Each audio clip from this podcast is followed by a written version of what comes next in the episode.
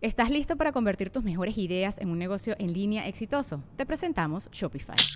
Tal vez no lo sabías, pero nuestro podcast More Than Mamis es un negocio y lo empezamos por supuesto para desahogarnos y hablar sobre la maternidad, no para convertirnos en expertas de ventas y del e-commerce. Así que sí, necesitábamos ayuda para vender nuestro merch y poner en marcha nuestra tienda. ¿Y cómo suena con Shopify?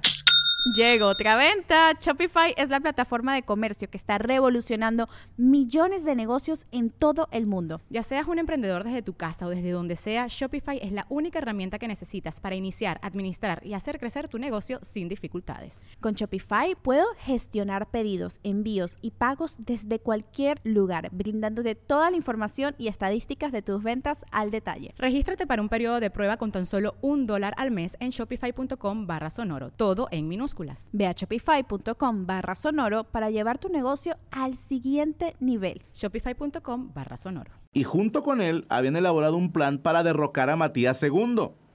Gabor había llegado al poder gracias al apoyo económico de Elizabeth y cuando él fue nombrado príncipe comenzó una guerra contra el Sacro Imperio Romano Germánico, lo cual provocó que los Báthory se enemistaran con los Habsburgo, por lo que el juicio no era más que una venganza. Ojo porque en un toyo aburrido hablamos de la familia Habsburgo y son parientes de estos, ¿eh? O sea, este es un tiro de muchos años.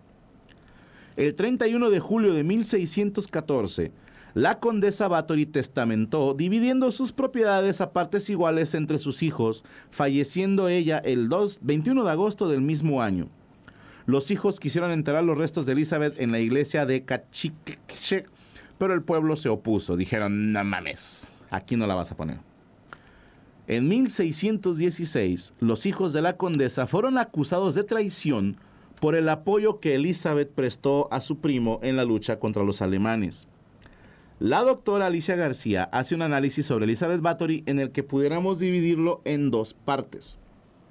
Número uno, si lo de la adicción a la sangre como fuente de poderes curativos fuera cierto, estaríamos hablando de una persona que sufre de un trastorno del espectro psicótico con tintes de esquizofrenia paranoide.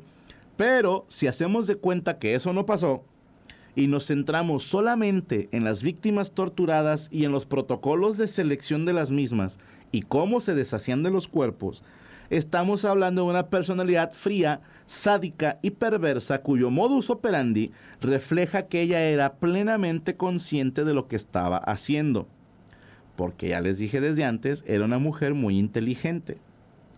O sea que no estaba ni loca ni pendeja. Sabía lo que hizo. Además, poseía una personalidad carismática que inspiraba confianza en sus víctimas, aunado a una posición de poder y prestigio que le permitió cometer todas estas fechorías. Como todo esto pasó hace mucho tiempo, hay opiniones divididas. Por ejemplo, hay quienes aseguran que el primo Turso planeó todo para chingarse a su prima y para obtener el favor de Matías II. Y si checa la biografía de Georgi Turso, él vivió un tiempo en la corte de Matías. O sea, cuando él era archiduque. Puede ser que estuvieran coludidos. Pero él fue el que abogó porque el juicio se llevara a cabo. Él sugirió eso, sabiendo que a la condesa no iba a ser juzgada, solamente los criados. Y honestamente, si quería chingar a su prima, habría sido más fácil organizar un grupo de campesinos e invadir el castillo, ya que Elizabeth no tenía soldados. El marido era el que tenía un ejército, ella no. Entonces, si el primo hubiera querido chingar a la prima y quedarse con sus cosas, solo tenía que ir con los del pueblo. Eh, banda, yo sé cómo matar vampiros, tráiganse una estaca, unos ajos, agua bendita, vamos a darle en su puta madre. Y como él iba a heredar todo, después mata a los hijos también y se queda con todos los bienes. Esa es una opinión personal. El que se quería quedar con todo era, el, era Matías II, pero el que lo convenció de que hicieran lo del juicio, que realmente le terminó salvando la vida a, a Elizabeth, fue Turso. Yo nada más dejo ahí el dato. ¿Todo bien, muchachos? Vi que se cagaron todos y corrieron para la ventana. Dije, digan si hay que saltar, ojetes. Hay una ambulancia. Hay una ambulancia fuera del estudio. Qué bien. Ah, enfrente. Dije, no mames, ahorita viene Morocco a grabar con Cristian, güey. Dije, no vaya a ser. Tráiganse un bote de cal de una vez. Hay quienes defienden a Elizabeth a capa y espada, argumentando que las declaraciones fueron tomadas mediante la tortura, cosa que siempre ha sido así en todos los juicios, incluso en la actualidad pasa. Hay otros que dicen que los de los baños de sangre es puro invento. Yo les puedo dar la razón en eso. Otros que dicen que los números fueron inflados. Fíjate, para chingar a una mujer en el poder. Yo nada más quisiera comentar que todo el pedo fue que Elizabeth mató hijas de nobles. Mientras estuvo matando campesinas, no pasó nada. Nadie la hizo de pedo. Pero cuando metieron gente influyente, ahí sí aparecieron los detractores a buscar beneficio de la desgracia. Esto en Transilvania actualmente ya no pasa. Que alguien se cuelgue de una desgracia para sacar beneficio, afortunadamente ya no hacemos eso. En fin, quiero hacer notar que puede ser que no haya matado a 650 jóvenes. Puede ser. Pero es muy probable que sí matara mínimo a unas 40. Y es un hecho que sí torturó gente. Ahí les va declaraciones de los sobrevivientes. ¿Ok? Una joven de 12 años llamada Pola logró escapar del castillo de alguna manera y buscó ayuda en una villa cercana. Pero Dorca y Elena Jo se enteraron de dónde estaban, eran ayudantes de... se enteraron por dónde estaba por los alguaciles y tomándola por sorpresa en el ayuntamiento se la llevaron de vuelta al castillo por la fuerza, oculta en un carro de harina, vestida sola con una larga túnica blanca. La condesa Elizabeth le dio la bienvenida de vuelta con amabilidad, pero dicen, llamaradas de furia salían de sus ojos. La pobre ni se imaginaba lo que le esperaba. Con la ayuda de Pirosca, Fixo y Elena, arrancó las ropas de la doceañera y la metieron en una especie de jaula. Esta particular jaula estaba construida como una esfera demasiado estrecha para sentarse y demasiado baja para estar de pie. Por su cara interior estaba forrada de cuchillas del tamaño de un dedo pulgar. Una vez que la muchacha estuvo en el interior, levantaron bruscamente la jaula con ayuda de una polea. Pola intentó evitar cortarse con las cuchillas, pero Fixo manipulaba las cuerdas de tal modo que la jaula se balanceaba de lado a lado, mientras que desde abajo Pirosca le apunzaba con un largo pincho para que se retorciera de dolor. Un testigo afirmó que Pirosca y Fixo se dieron al trato carnal durante la noche acostados sobre las cuerdas para obtener un malsano placer del tormento que con cada movimiento padecía la desdichada. Esto es, se pusieron a coger para que cada que se movían mientras cogían, la cuerda se movía y la jaula se movía y la muchacha sufría de cortadas. Esto les provocaba placer. La agonía terminó al día siguiente cuando las carnes de Pola acabaron despedazadas y ensangrentadas en el suelo. Otro método de tortura favorito de Elizabeth Bathory, de acuerdo con declaraciones de sirvientes testigos presenciales, es que su método favorito era la doncella de hierro, que consistía en un autómata que Elizabeth compró en Nuremberg a un relojero, con el tamaño, la forma y hasta el color de una persona estaba dotado de un mecanismo que le permitía mover los ojos y los labios esbozando una sonrisa. ¡Qué puto miedo! La condesa le ponía pelucas rubias y lo maquillaba y se sentaba a contemplar la escena, cuando la víctima, curiosa, tocaba las piedras preciosas del collar que lucía el autómata, este se accionaba y muy lentamente lavaba sus brazos abrazando lo que estuviese justo adelante. Una vez abrazada la víctima, le resultaba imposible soltarse. Entonces, de los senos del autómata se abrían de pronto y surgían una serie de puñales que atravesaban a la joven inocente, provocándole grandes hemorragias. Consumado el sacrificio, se tocaba otra piedra del collar para que la doncella de hierro dejase caer los brazos, cerrara los labios y los ojos y liberaba al cadáver. Azotaba y flagelaba hasta que la piel se desgarrara para aplicar hierros al rojo vivo sobre las tumefactas llagas de sus víctimas.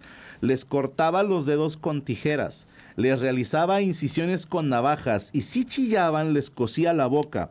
Si se desmayaban, les hacía arder papel empapado en aceite entre las piernas. Otras prácticas consistían en arrancar la carne mediante pequeñas pinzas de plata cortar la piel entre los dedos y quemar las plantas de los pies con planchas y cucharas también al rojo vivo. pero no mató 650 personas ni se bañó en sangre. Ese es el argumento de quienes defienden a Elizabeth Bathory.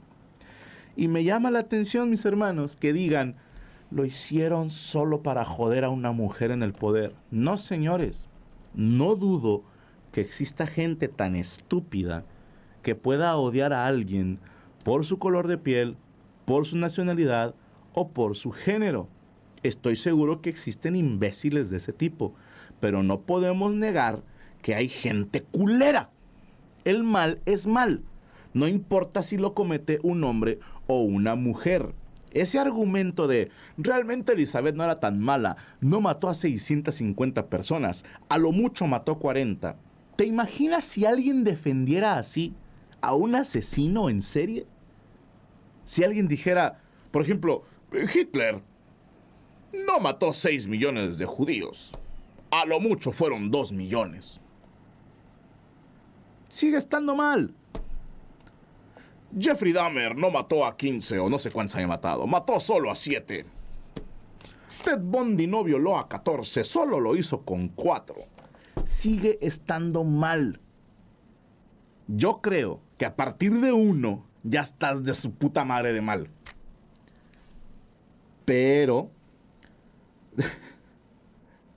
Eh, fíjate cómo... Ya, ya, ya saltó uno, ¿eh? Ya saltó uno dice Carls, estás muy equivocado, Franco. Y escribió en mayúsculas, que tengo entendido desde los 2000 significa gritar. Ya cuando gritas, ya vas perdiendo 2-0, hermano. Pero estoy seguro que tú tienes otros datos, otras fuentes. No fueron 650.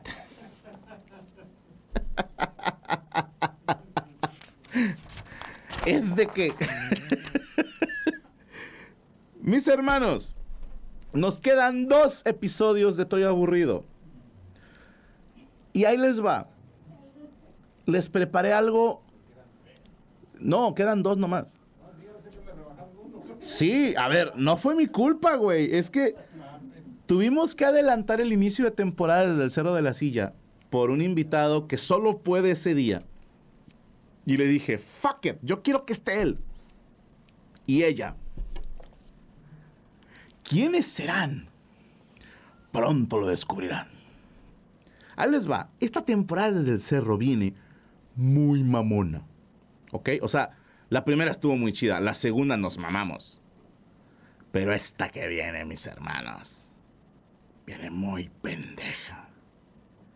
Ahora sí nos valió madre en 4K. Vamos, vamos en 4K. Eso me prometió Rubestel Flores. Eso me prometió Rubestel. Y le metí una lana al estudio porque hasta cambiamos el cuarto verde. Ahora es verde salsa. verde pico de gallo. bueno, el... Vienen nuevas cosas en Desde el Cerro, regresan otras que ya no teníamos, se van algunas que ya teníamos, vienen cosas chidas. Pero el cierre de temporada de Estoy aburrido, mis hermanos, que nos quedan dos episodios, ¿verdad? A ver, déjame ver. ¿Dónde está mi calendario? Señores usando teléfonos. Sí. No. Nos queda un episodio.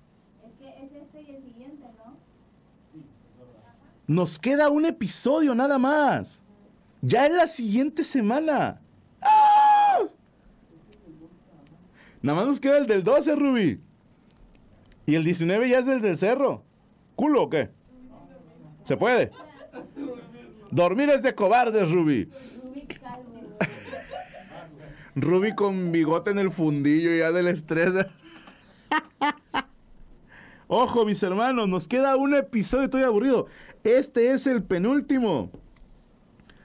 Pero les preparé algo para el cierre de temporada. Ojo, es algo que hice para todos los fans, ¿ok? Para toda la gente que ve desde mis monólogos, la mesa, Amos del Universo, desde el cerro, etc. Pero les voy a dar a ustedes, mis queridos lupercos, una posición de ventaja. Porque el último episodio voy a lanzar un concurso. Y ustedes serán los primeros en enterarse. Van a tener esa ventaja de salida. Se lo voy a dar a ustedes porque quiero mucho este proyecto. Y porque es una idea que traigo desde hace mucho tiempo. Y me muero de ganas por contárselos. Pero no quiero espolear nada. Solo les voy a decir que no será sangriento el próximo episodio.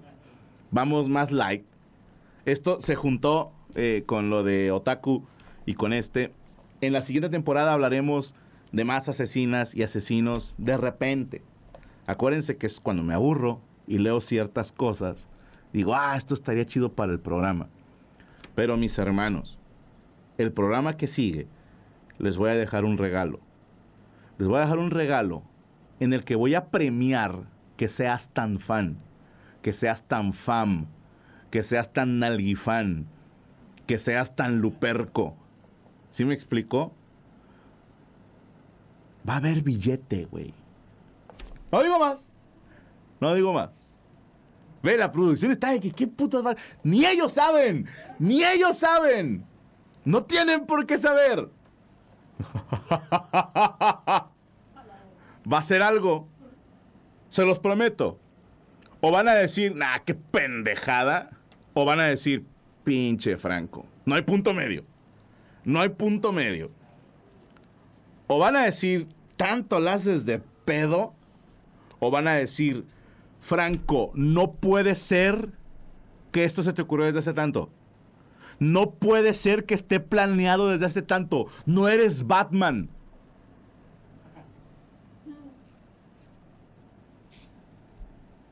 Ya lo verán la próxima semana, mis hermanos. Primero que nada, quiero agradecer a mi maravilloso equipo de producción Los Animaniacs, al señor Saúl Vázquez, Derek Villa, eh, señor Rubestel Flores, y a las señoritas Yami Roots y Rachel Acosta, que siempre están trabajando para que ustedes y yo podamos disfrutar de este programa que me encanta, que se llama Estoy aburrido. Nos vemos la próxima semana. Que pasen buena noche. Se quedan con Mi culo no es cochera en el canal de Cristian Mesa. Que pasen buena noche, mis hermanos.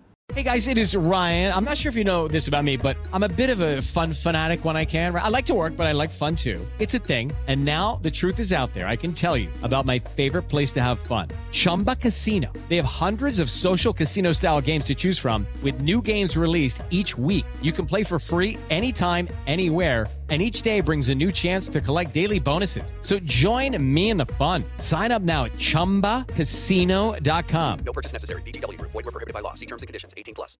¿Estás listo para convertir tus mejores ideas en un negocio en línea exitoso? Te presentamos Shopify. Tal vez no lo sabías, pero nuestro podcast More Than Mamis es un negocio y lo empezamos por supuesto para desahogarnos y hablar sobre la maternidad, no para convertirnos en expertas de ventas y del e-commerce. Así que sí, necesitábamos ayuda para vender nuestro merch y poner en marcha nuestra tienda. ¿Y cómo suena con Shopify? Llega otra venta. Shopify es la plataforma de comercio que está revolucionando millones de negocios en todo el mundo. Ya seas un emprendedor desde tu casa o desde donde sea, Shopify es la única herramienta que necesitas para iniciar, administrar y hacer crecer tu negocio sin dificultades. Con Shopify puedo gestionar pedidos, envíos y pagos desde cualquier lugar, brindándote toda la información y estadísticas de tus ventas al detalle. Regístrate para un periodo de prueba con tan solo un dólar al mes en shopify.com barra sonoro, todo en Ve a shopify.com barra sonoro para llevar tu negocio al siguiente nivel. Shopify.com barra sonoro.